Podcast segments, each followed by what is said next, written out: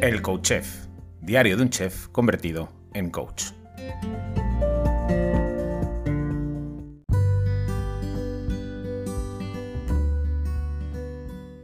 Hola, bienvenido, bienvenida a un nuevo episodio del Coach Chef, diario de un chef convertido en coach.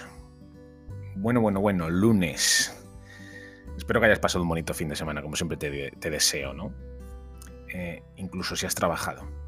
Si eres de los que trabajas el fin de semana, también te deseo que hayas tenido un bonito fin de semana. Porque trabajando también se puede disfrutar. Eh, espero que seas de esos que trabajan y disfrutan. Esta historia que te traigo es de Alejandro Jodorowsky, del maestro, del maestro Jodorowsky, y se llama El arquero y la luna. Érase una vez un joven muchacho que quería ser el mejor arquero del mundo. Se dirigió un día al que consideraba el mejor maestro arquero de su país y le expresó su deseo. Maestro, quisiera ser el mejor arquero del mundo. ¿Qué podría hacer? preguntó el joven. Si quieres ser el mejor arquero del mundo, debes alcanzar con una de tus flechas la luna. Hasta ahora nadie lo ha conseguido. Tú serías el primero. Si lo lograras, serías el mejor arquero del mundo, respondió el maestro. De este modo el muchacho decidió seguir el consejo que le había dado el maestro. Preparó su arco y sus flechas y cada noche disparaba la luna que salía tras el horizonte del mar. Cada noche, perseverante, sin faltar ninguna vez a su cita.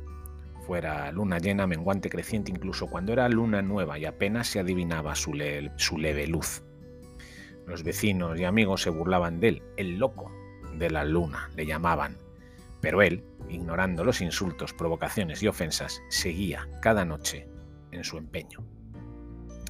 El caso es que nadie sabe si en alguna ocasión alcanzó la luna, pero su empeño y los millones de disparos de flechas que realizó en su intento por alcanzarla tuvieron un premio secundario. Se convirtió, sin duda, en el mejor arquero del mundo. Era imbatible, de noche y, por supuesto, a plena luz del día. Bueno, pues oye, qué bonita historia, ¿no? Al final, la perseverancia, eh, la repetición, el perseguir tus sueños, aunque a ojos de los demás puedan parecer una locura, hacen que los sueños se conviertan en realidad.